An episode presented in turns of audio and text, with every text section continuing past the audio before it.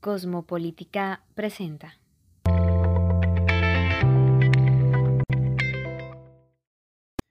Buenas a todos y bienvenidos sean a este, a este episodio, el episodio 3 de la temporada 2 de Conectados, un podcast de Cosmopolítica. En este momento tenemos un capítulo llamado Experiencias y discusiones desde la población LGBT. De esta manera, nosotros tenemos primero a mi persona, que hace parte del equipo de Como Política y soy estudiante de Derecho en la Universidad del Norte. Soy Cristian Castaño y en esta ocasión voy a estar moderando esta sesión. De la misma manera tenemos un invitado, el cual está dispuesto a compartirnos su experiencia aparte de lo que sabe de esta comunidad y todo lo que envuelve a la misma. Su nombre es Sebastián y ahora Sebas, por favor, preséntanos para los que nos están escuchando. Eh, hola, buenas. Eh, mi nombre es Sebastián Arcos, soy activista queer y diseñador gráfico. Muchas gracias por la invitación. Gracias a ti, Sebas, por asistir en esta sesión. De esta forma, y ya entendiendo que se presenta nuestro invitado y también el contexto de lo que vamos a estar hablando, quisiera empezar con una pregunta principalmente para romper el hielo y para entender bien cómo, se siente, cómo te sientes tú un poco más cómodo, Sebas. Empezando con la pregunta de cuáles son tus pronombres con que te identificas y cómo te gustaría que te llamaran principalmente. Bueno, eh, pues ese, eh, esa pregunta me gusta mucho porque me parece que parte pues como desde de, lo más básico del respeto y en realidad eh, no tengo ningún problema con ningún pronombre. No, no me molesta ninguno de los pronombres. Me pueden llamar como mejor les parezca. Bien, siendo ese el caso, gracias por comunicárnoslo de esta forma, nos primero mucho más cómodos. Aparte, que entendemos bien la importancia principalmente de poder llamar de ese pronombre sabiendo de que no te molesta llamarte de una u otra manera, aparte de que, es lo más cómodo para ti. Entendiendo esto, ahora pasemos un poquito más a las preguntas dentro del campo que viene siendo el podcast en cuestión. Para ello, quisiera empezar preguntando también qué es lo que a ti te ha motivado a ser un activista y cómo es que has desarrollado ese activismo que tú nos comentabas antes un poquito. Eh, bueno, pues en realidad creo que, em, pues, eh, yo siempre he dicho que los activistas somos rebeldes con causa, ¿cierto? Y creo que lo que me ha motivado a mí es ver cómo, pues yo, yo inclusive hablo desde el privilegio, eh, y creo que lo que me ha inspirado más es ver cómo a, diferentes compañeros eh, les han agredido, eh, les han vulnerado sus derechos, les matan diario, y, y parte también todo como de, la experiencia que he tenido, que ha, que ha sido un poco difícil como de cuando me salí del closet de mi familia ya ahora eh, pues lo aceptan y, ha sido pues un proceso muy largo, pero creo que eso fue lo que principalmente a mí me tocó y de ahí inspirarme a ver que no solamente es la aceptación en la familia lo que uno busca, sino un montón de derechos que le están vulnerando. Entonces, eh, a partir de eso fue que decidí eh, entrar en este mundo del activismo y darme cuenta que uno también puede cambiar las cosas desde, desde, pues desde su quehacer. Bien, bien un motivo bastante noble, sinceramente, aparte que parece un bastante buen motivo. Ciertamente todo tipo de motivo es bueno y entiendo bastante tu posición. De esa manera, me gustaría preguntarte algo y es, ¿por qué consideras importante este activismo? Entendemos bien los motivos que tienes y todo, pero también me gustaría como saber y también que el público sepa bien qué es lo que hace importante ese activismo para el mundo, aparte de que cómo piensas tú que puede ser este llevado a cabo. Eh, pues bueno, yo creo que esta, esta discutíamos un poco esto hace poco con algunos amigos y era como, ojalá uno no tuviera que hacer activismo, ¿cierto? Porque digamos que el activismo lo que busca es, eh, pues, derechos también muy básicos y muy fundamentales. Eh, entonces, pues, creo que, que es importante porque todos necesitamos y merecemos los mismos derechos, sin importar ni nuestra orientación sexual ni nuestra identidad de género. Entonces, eh, pues creo que, es importante seguir poniendo estas conversaciones cada vez que logramos como ciertos pasos pequeños, hay conversaciones que se van abriendo más, eh, pero yo sí creo que es sumamente importante que, pues como que, no paremos de tener estas conversaciones hasta que por lo menos todos tengamos la misma cantidad de derechos. Eh, cuando hay alguien que tiene unos derechos y otras personas no, en realidad esos son privilegios y creo que el sentido del activismo es como em, pues borrar esas fronteras un poco o, también visibilizarlas y, que todos pues como erradicar ese privilegio, todos deberíamos tener el, acceso a, los mismos derechos. Vaya, entiendo, entiendo. Sabes, rescató algo muy importante de lo que dijiste y algo que me pareció también muy interesante y es el hecho de que nos comentabas que ojalá no, no tuviéramos que hacer activismo al final del cabo. Eso lo hace ver como el activismo como una respuesta frente a la injusticia de este mundo. Es algo que me parece realmente bastante impactante en ese sentido. Uno piensa, cuando uno piensa activismo, piensa, wow, simplemente activismo, personas que hacen el bien de manera altruista y todo, pero viéndolo así es como una respuesta frente a personas que buscan la igualdad. Y algo que me parece mucho más interesante, más allá de simplemente pensar qué bello el activismo y todo, simplemente me parece bastante noble. Bien, ahora cerrando ese paréntesis, gracias por permitirme este, este pequeño paréntesis, también me gustaría pasar a la siguiente pregunta. Y también es, ah, entendiendo que el activismo involucra muchas esferas de toda la sociedad, etcétera, me gustaría saber bien cuáles han sido las mayores dificultades con las cuales te has enfrentado al momento de hacer activismo, pues al fin y al cabo reconozco que una sociedad tan diversa como es la nuestra, en países como el nuestro, que es Colombia, en todo el mundo también, uno puede darse cuenta que las esferas de la sociedad son tan complicadas y diversas que puede que haya obstáculos para poder llevar a cabo esto. Por eso tengo la pregunta, y perdón si me fue un poquito de ramas, pero es esa misma. ¿Cuáles, ¿Cuáles han sido las dificultades que has encontrado haciendo activismo? Eh, bueno, yo creo que, como tú lo dices, en esta sociedad que es todavía como tan conservadora y tan cerrada, eh, pues mm, hay varios, o sea, de igual forma yo quiero aclarar que yo siempre estoy hablando como desde el privilegio, ¿cierto? Eh, yo afortunadamente pues tengo otra, otra fuente de ingresos, aunque pues eh, eso también ha afectado mis principales fuentes de ingresos, yo he perdido inclusive trabajos porque pues eh, se han dado cuenta que hago activismo no les gusta y, creen pues que, que, también me debería dedicar como a un trabajo de tiempo completo cuando el activismo en realidad pues no es un trabajo remunerado, ¿cierto? Por lo menos no económicamente.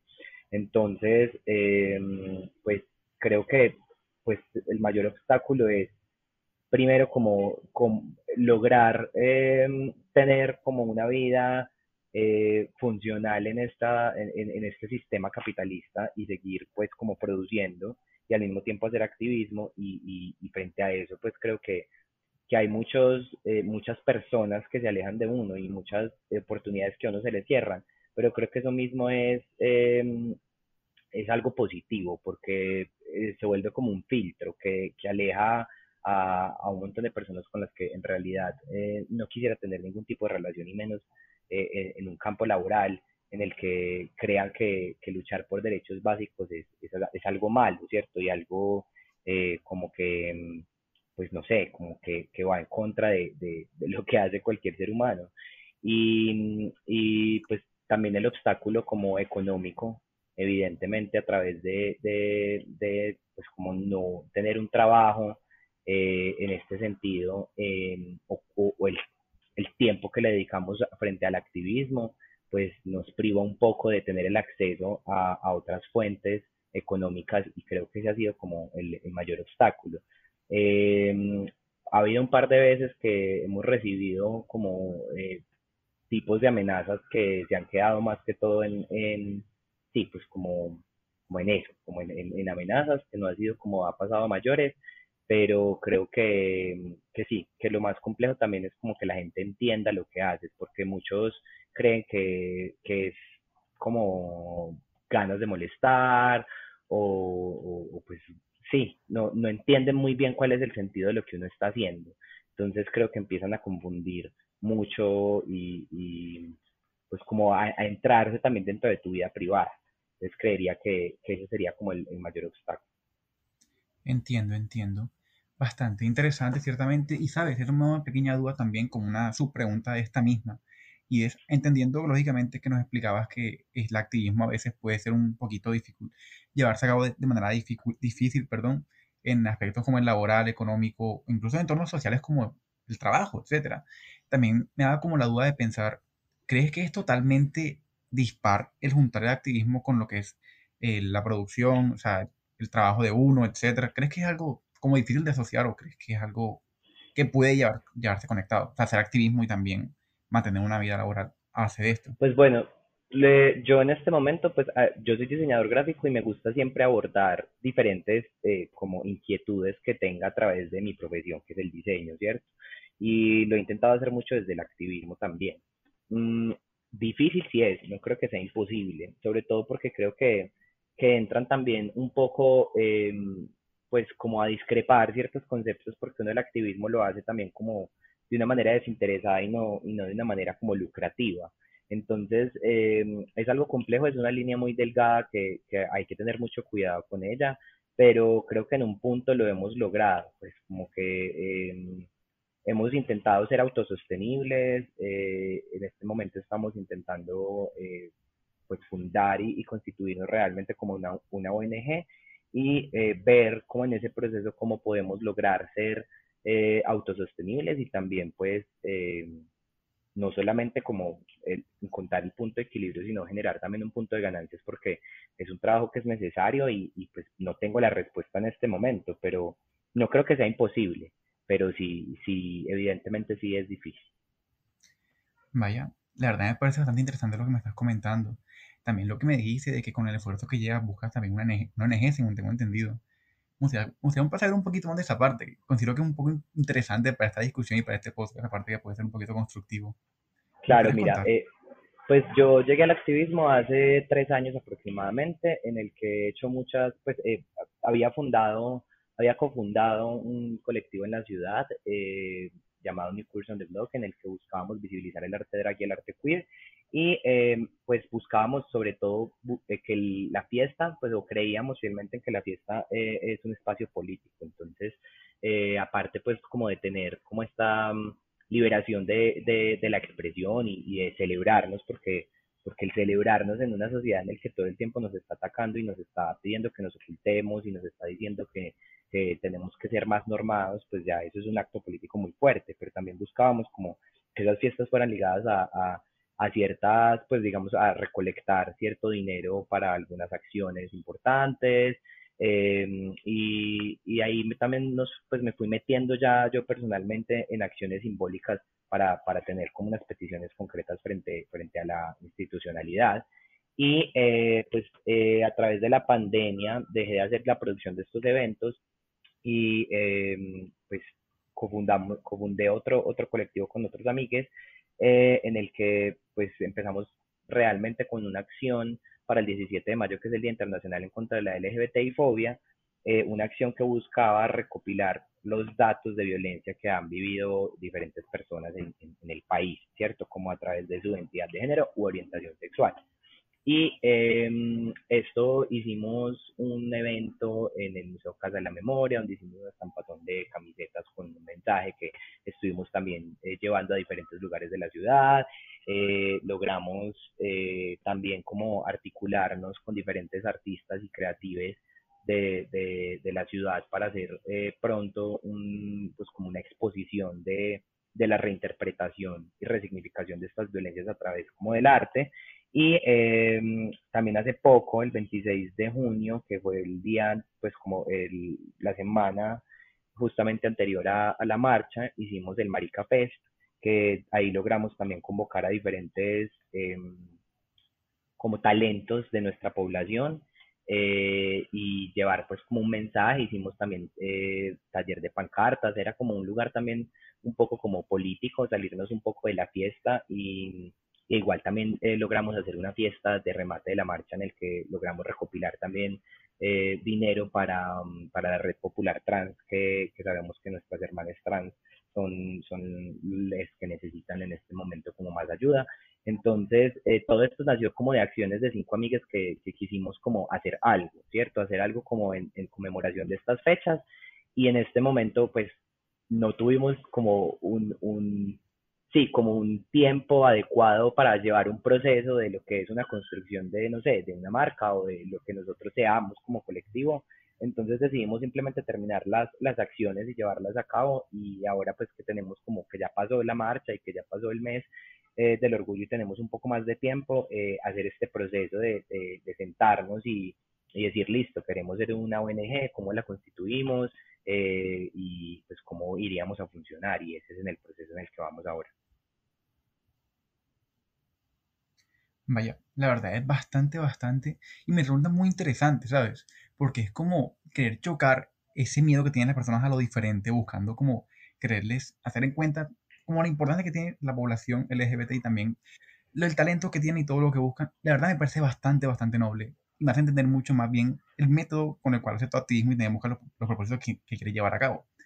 De esta manera, ya, perdón por cambiar tan abruptamente, también me gustaría saber algo ahora aplicándolo un poquito más al panorama colombiano, es cómo ves tú como parte de la comunidad LGBTQ, el panorama político actual, aparte también de la participación de la comunidad en este?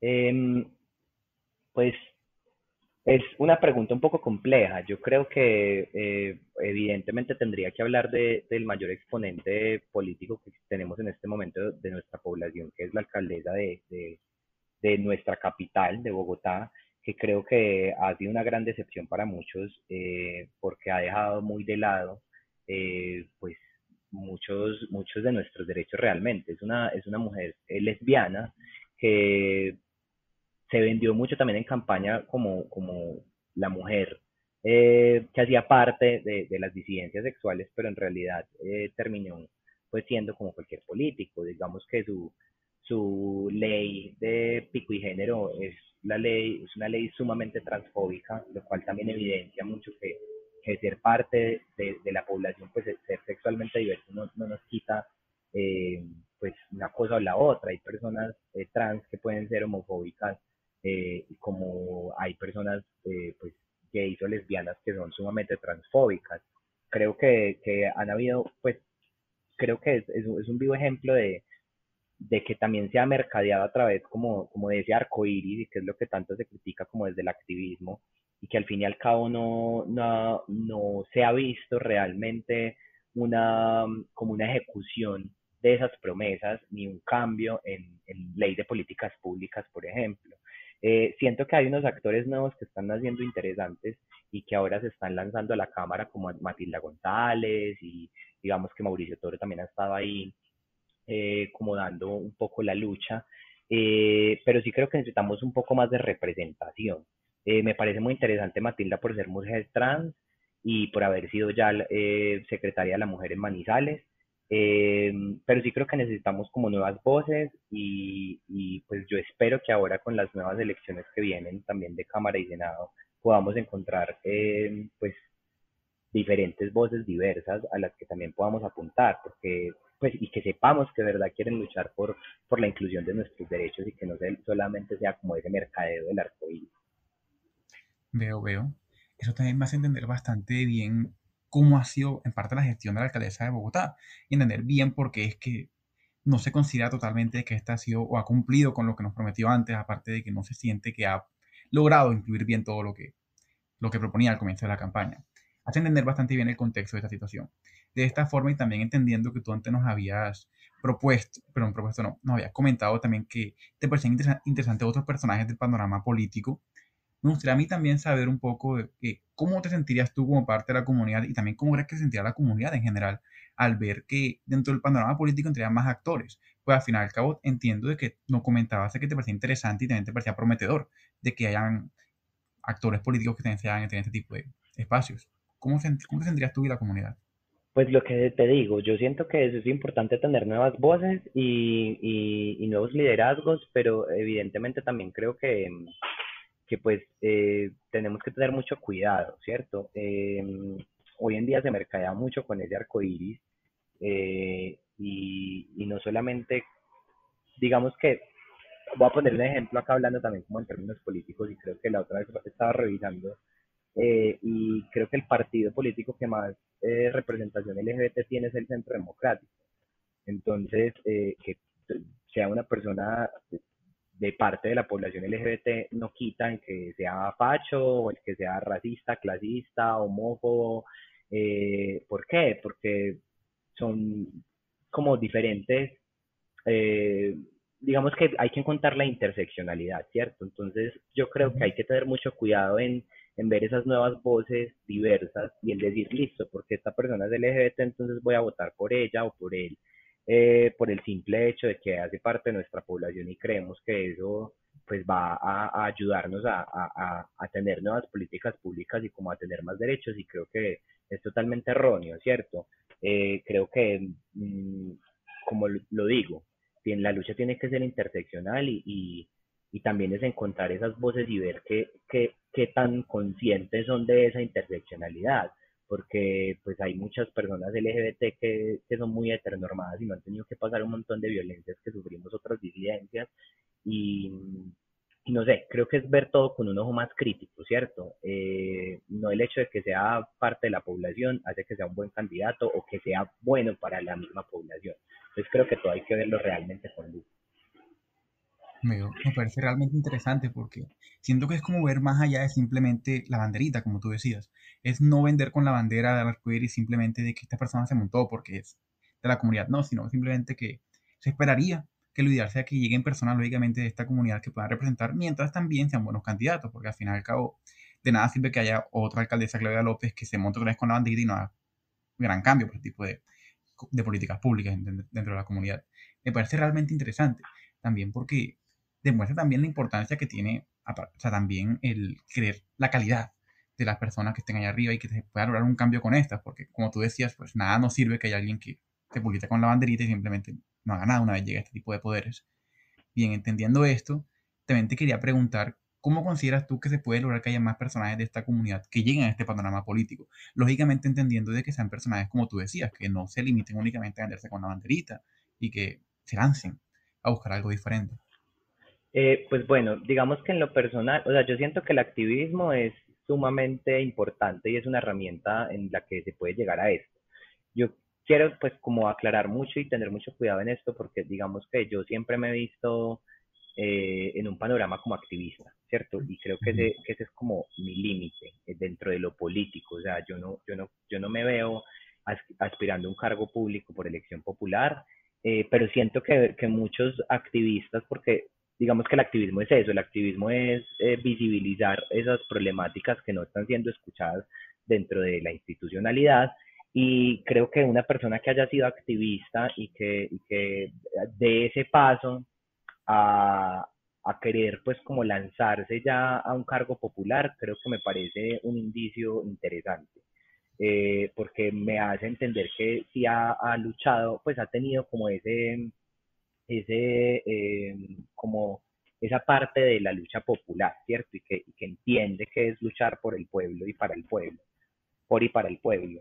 Eh, no sabría decir exactamente cómo qué tendría un candidato ideal, pero creo que sí es que entienda realmente que, que, es eso, que las problemáticas son interseccionales y que no busque solamente, eh, pues, digamos, suplir la necesidad solamente de una población, así sea, digamos, LGBT, también hay que suplir la información, las poblaciones afro, eh, las poblaciones de la tercera edad, que también hacen parte de, la población LGBT. Entonces creo que, que, frente a esa pregunta es eso, creo que, lo interesante sería encontrar una persona que, que, entienda que la lucha es interseccional y que, y que no solamente se mercadee bajo una, una sola de las de, de, de ellas, ¿cierto? De las luchas. Entiendo.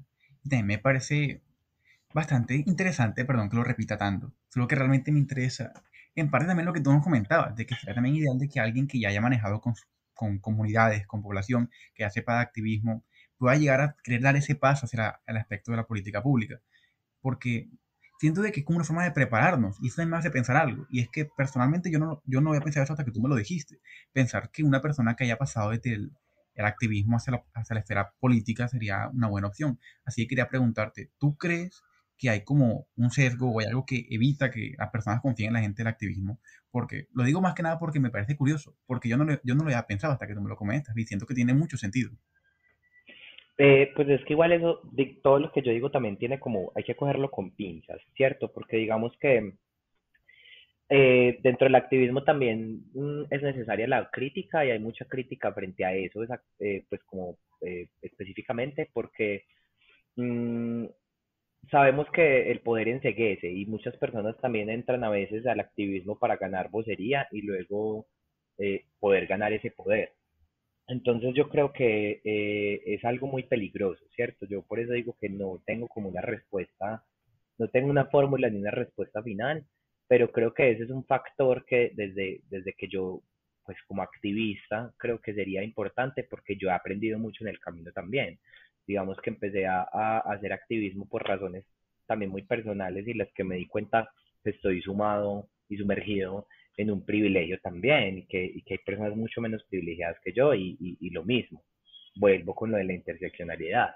Cada, cada, hay diferentes eh, como aspectos en los que las personas son vulneradas por sus derechos. Entonces no es lo mismo ser un hombre gay, blanco, eh, de clase alta, a ser una marica trans, negra, eh, que no tiene ni siquiera dónde vivir, ¿cierto? Creo que mm, ahí hay un montón de, de, privilegios y, y, que es un abismo muy grande y que ambas hacen parte de la misma población, pero para poder que tengamos los mismos derechos hay que atacar esas diferentes aristas. Entonces, eh, sí, no sé si me desvió un poco de la pregunta, eh, pero creo que, que, va muy por ese lado. No, sí, se, te entiende bastante. Aparte, también comprendo como la importancia de que la persona esté como centrada en lo que quiere hacer bien y sepa bien ah, cómo manejarlo y todo. De esta manera, tengo una duda más con lo del activismo y es, ¿qué consideras tú que son los errores que cometen las personas que se lanzan hacia el activismo una vez llegan, lógicamente, ya hacia la esfera pública o vez en el mismo activismo?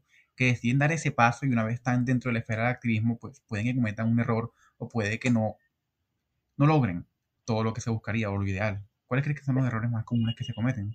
Mm, bueno, yo creería que una es perder lo que decía ahora, perder ese norte de como de, de querer lograr cambios en la sociedad, porque eso es lo que buscamos desde el activismo, y que se enseguezcan simplemente por tener un poder y un cargo público. Creo que ese sería el mayor error y creo que eso es lo que más se critica desde el activismo y lo que más nos preocupa cuando vemos que hay eh, pues como compañeros activistas que se lanzan a cargos públicos, porque es eso, es como, ok, se te olvidó lo que en realidad era importante era generar cambios eh, sociales para, pues, para, para de verdad tener nuestros derechos y ya montados al poder, que, que es como lo que digo de Claudia López. Claudia López no, no, no sé si tiene un pasado activista realmente, pero siempre ha sido una mujer política, pero, pero es eso.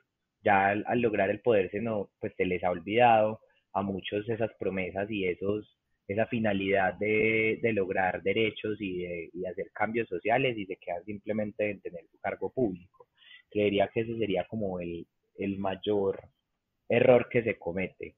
Y no sé, también creería que de pronto pensar en que, en que se se hace de la misma manera, porque sé que cuando se trabaja en cargos públicos hay que tener, es una dinámica diferente, ¿cierto? No, no es lo mismo que cuando uno es activista y, pues va y hace lo que se le da la gana y dice esto y, y, genera controversia y llama la atención.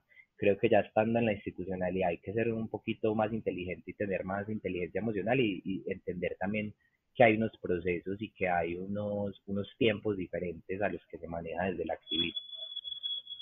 Comprendo, comprendo.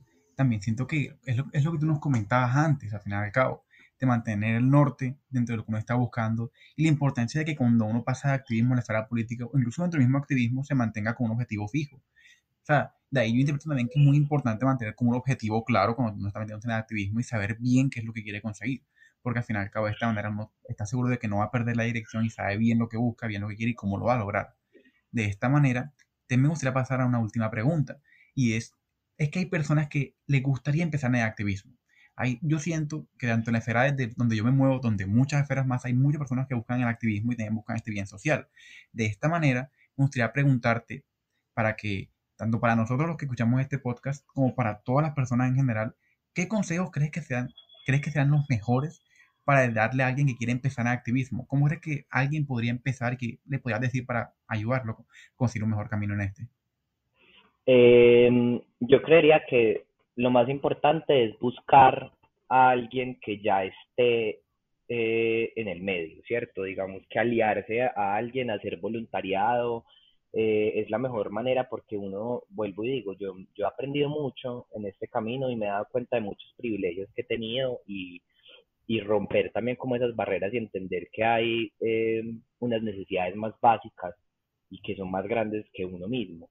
Entonces creería que lo, lo mejor es buscar como, sí, como algo que lo apadrine a uno y, que le ayude a entender la situación, cómo va, leer y documentarse un montón, inspirarse y buscar otros activistas que ya están en la misma movida y lo mismo leer, pues nutrirse de, de que la lucha es interseccional, entonces no solamente quedarme en que si soy un activista marica voy a buscar solamente activistas maricas, no, es importante escuchar activistas feministas, activistas afro, activistas ambientales, todas las luchas son importantes y creo que, que debemos escucharlas todas para poder hacer como, como un, cambio realmente contundente y, que donde quepamos todos. Comprendo, comprendo. Y ciertamente, disculpa que lo repito una vez más, pero es que me parece interesante también. Es como ponerle importancia también a, ver las cosas de, diferentes aristas, saber que el problema no es únicamente una sola parte y decir, bueno, yo quiero ser activista, pero no puedo decir que ser activista únicamente de la comunidad gay. También tengo que ver la actividad de la comunidad lesbiana, tengo que ver la actividad de la feminista, etcétera. De, muchas formas para entender bien cómo se maneja este mundo del activismo y saber bien cómo lograr los objetivos de una manera completa.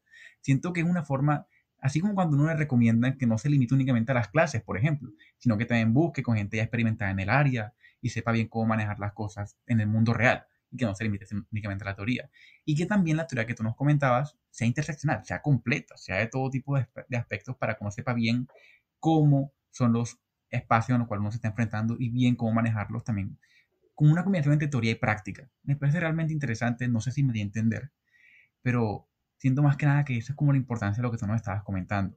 Ver las cosas de diferentes caras, de múltiples aristas y saber bien cómo llegar a este, mundo de una forma total y que no nos limitemos únicamente a una parte. Aparte que de esta manera también sabemos cómo no cegarnos en el poder, como tú nos comentabas antes, y no cometer los errores que nos decías antes. Entendiendo esto, que realmente me parece una muy interesante, de esta forma finalizamos este episodio 3 de la temporada del podcast de Cosmopolítica. Muchísimas gracias, Sebastián. Siento esta una experiencia realmente enriquecedora y que es muy interesante para nosotros y que personalmente me hizo comprender un poco más acerca del mundo del activismo y saber bien qué es lo importante de este mundo y, que, y cómo a unas personas que pasan a la esfera política pueden apoyar a, este mismo mundo. Siento que nos ha ayudado bastante y nos ha enriquecido bastante en el tema general. Y también quería preguntar si tienes unas últimas palabras que, nos, que te gustaría decirnos. Eh, bueno, no, yo creo que ah, como para complementar un poco también lo que me, preguntabas de qué consejo le podría darle en que busquen el activismo, creo que también es, eh, el activismo es para todos realmente. Entonces, aparte de, nutrirse como de, estas luchas y hacerlas interseccionales, creo que también es buscar la manera de llegarles a las personas a las que no les llega el activismo.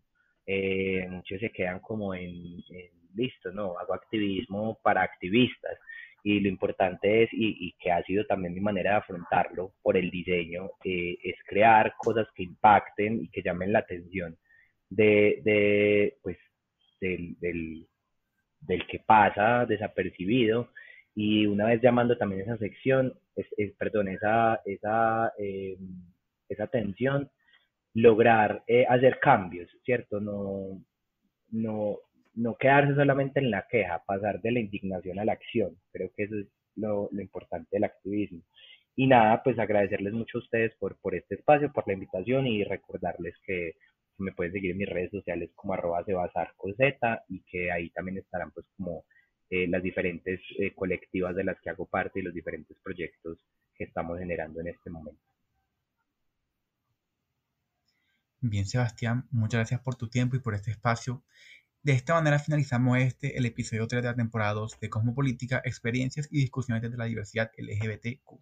Muchas gracias por sintonizarnos en este momento y, como siempre, cuídense, que estén bien. Hasta luego, gracias. Hasta luego.